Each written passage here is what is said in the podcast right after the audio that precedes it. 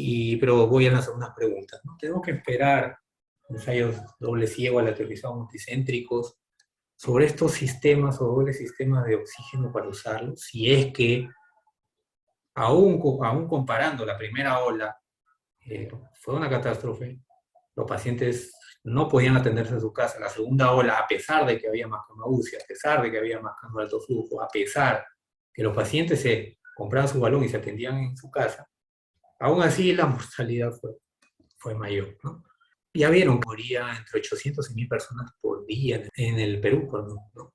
Tenemos que esperar estos estudios para poder hacer algo. No existir, yo diría, ¿no? ¿Por qué? Porque si los pacientes necesitan cama UCI, ¿qué hacen en otros, en otros países? Y esto fue una noticia que alguno habrá o recordará, ¿no?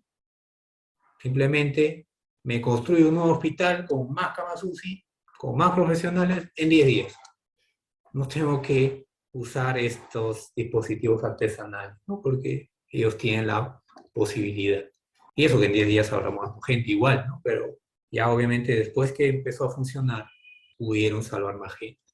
Pero no van a haber estudios, porque quienes hacen la mayoría de estudios científicos en Europa, en Estados Unidos incluso en China, por, por, ellos también han publicado un montón sobre coronavirus, no lo necesitan, no necesitan usar este doble sistema.